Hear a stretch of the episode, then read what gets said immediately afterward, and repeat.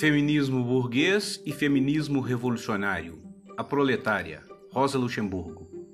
Em homenagem aos 150 anos do nascimento de Rosa Luxemburgo, a grande revolucionária polonesa alemã, GazetaRevolucionária.com publicou o texto de 2014, A Proletária. Rosa Luxemburgo foi uma das primeiras feministas revolucionárias e, como tal, direcionou a sua vida a unir os trabalhadores na luta contra o capitalismo pela Revolução Socialista. Essa política é exatamente o oposto do que o feminismo burguês identitário faz hoje, teleguiado pelos organismos do imperialismo, principalmente do imperialismo norte-americano. É ultradivisionista e não luta contra o capitalismo. É uma luta fake, linguística, ou cultural no melhor dos casos. Isto é, muito grave, porque nas atuais condições isso passou de uma mera polêmica, entre aspas. O atual governo Joe Biden, Kamala Harris, dos Estados Unidos, é um governo de fascistas e senhores da, senhores da guerra disfarçados de identitários, de negros, imigrantes, gays e mulheres mas com um currículo de morte digno de fazer inveja ao próprio Adolf Hitler. Precisamos delimitar os campos com esse falso feminismo, considerando que o capitalismo é o que gera a base material do machismo e da exploração. Nós, revolucionários, lutamos pela unidade dos explorados e pela destruição da base material da exploração, da mesma forma que o faziam Roger Luxemburgo, Clara Zetkin, Célia Chances ou mesmo as feministas burguesas revolucionárias, tais como foram Constance Markevix, Petra Herrera, Blanca Canales, Anita Garibaldi, Gretchen Neal Cleaver e muitas outras. A Proletária, Rosa Luxemburgo, 5 de março de 1914. O Dia da Proletária inaugura a Semana da Social-Democracia. O Partido dos Deserdados coloca sua coluna feminina no fronte ao partir para a dura luta pela jornada de oito horas, a fim de espalhar a semente do socialismo sobre novas terras. E a igualdade de direitos políticos das mulheres é o primeiro mote que ela levanta ao se prestar a recrutar novas seguidoras em prol das reivindicações de toda a classe trabalhadora. Hoje, a proletária assalariada moderna pisa no palco público tanto como a protagonista da classe trabalhadora, quanto, ao mesmo tempo, de todo o gênero feminino, a primeira protagonista em milhares de anos. A mulher do povo teve de trabalhar pesado desde sempre. Na horda bárbara, ela carrega o peso, coleta alimentos. No povoado primitivo, planta e moe o cereal, faz panelas. Na antiguidade, como escrava, serve os senhores e amamenta os rebentos. Na Idade Média, fiava para o senhor feudal. Mas, desde que existe a propriedade privada, na maioria das vezes a mulher do povo trabalha separada da grande oficina na produção social, ou seja, separada também da cultura, encurralada na estreiteza doméstica de uma pobre existência familiar. Foi apenas capitalismo que a arrancou da sua família e a colocou sob o fardo da produção social. Empurrou-a para as lavouras de outrem, para as oficinas, construções, escritórios e lojas. Como mulher burguesa, a mulher é uma parasita da sociedade. Sua função consiste apenas em auxiliar no consumo, consumo dos frutos da exploração. Como pequeno burguesa, ela é o animal de carga da família. E apenas na proletária moderna que a mulher se torna um ser humano, pois e apenas a luta que produz o ser humano, a participação no trabalho cultural na história da humanidade. Para a mulher burguesa proprietária, sua casa e o mundo. Para a proletária, todo mundo é a sua casa, o mundo com seu sofrimento e sua alegria, com sua atrocidade fria e seu tamanho. A proletária vaga com o trabalhador do túnel que liga a Itália à Suíça. Acampa em barracas e seca, enquanto controla a roupa dos bebês ao lado de rochas explodindo. Como trabalhadora sazonal do campo, no início do ano, ela encontra-se no barulho das estações de trem, sentada sobre os seus humildes pertences. Um lencinho cobrindo o penteado simples aguarda pacientemente para ser transportada do leste para o oeste.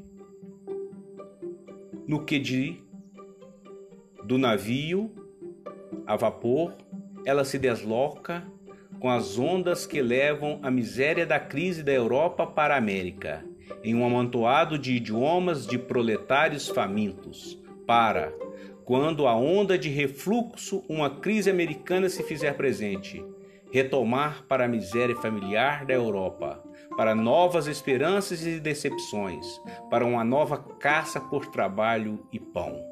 A mulher burguesa não tem nenhum interesse real em direitos políticos, pois não exerce uma função econômica na sociedade, pois usufrui dos frutos acabados da dominação de classe.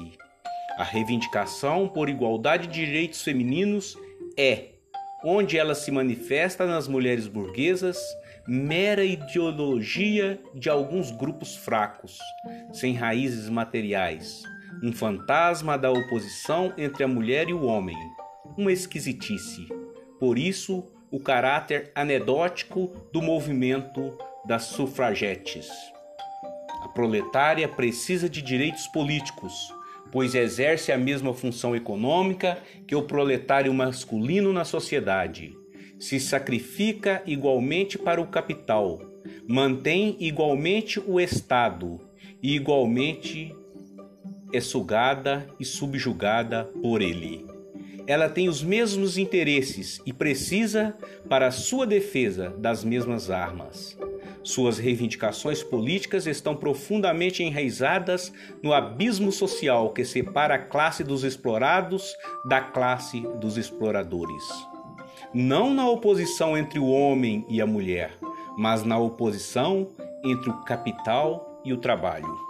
Formalmente, o direito político da mulher insere-se harmonicamente no Estado burguês. O exemplo da Finlândia, dos Estados americanos, de comunidades isoladas, prova que a igualdade de direito das mulheres ainda não derruba o Estado, não toca na dominação do capital. Mas, como direito político da mulher e, hoje, uma reivindicação de classe puramente proletária, então para a atual Alemanha capitalista, ele é como o sopro do juízo final, como a república, como a milícia, como a jornada de oito horas, o direito de voto das mulheres apenas pode, apenas pode vencer ou sucumbir, junto com toda a luta de classes do proletariado.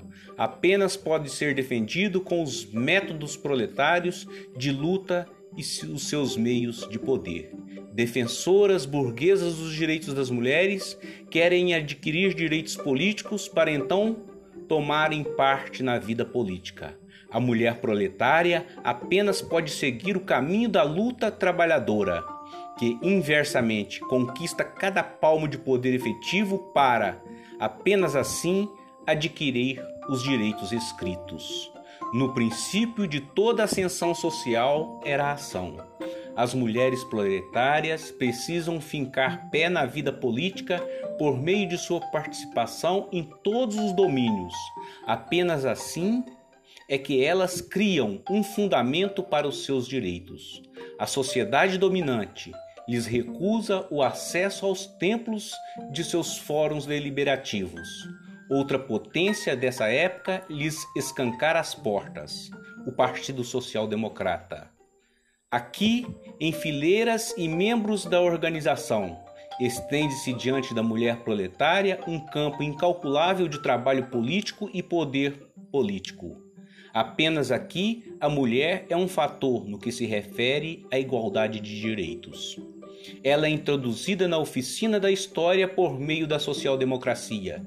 E aqui, onde agem forças ciclópicas ela alcança a igualdade de direitos efetiva, ainda que o direito escrito de uma constituição burguesa lhe seja negado. Aqui, ao lado do homem, a mulher trabalhadora sacode as colunas da ordem social vigente e, antes que esta lhe conceda um direito aparente, ela irá ajudar a pôr em ruínas essa ordem social. A oficina do futuro necessita de muitas mãos e de bastante fôlego. Um mundo de lamúria feminina aguarda a libertação. A mulher do pequeno camponês suspira à beira do colapso sob o fardo da vida. Ali, na África alemã, no deserto do Kalahari, permanecem os ossos de mulheres hereros indefesas que foram levadas pelos soldados alemães à pavorosa morte de fome e sede. Do outro lado do oceano, nos altos rochedos de Putucamayo, perdem-se, inaudíveis para o mundo, grito de morte de mulheres indígenas torturadas nas plantações de borracha de capitalistas internacionais. Proletária, a mais pobre dos pobres, a mais injustiçada dos injustiçados, vá à luta pela libertação do, do gênero das mulheres e do gênero humano do horror da dominação do capital. A social-democracia,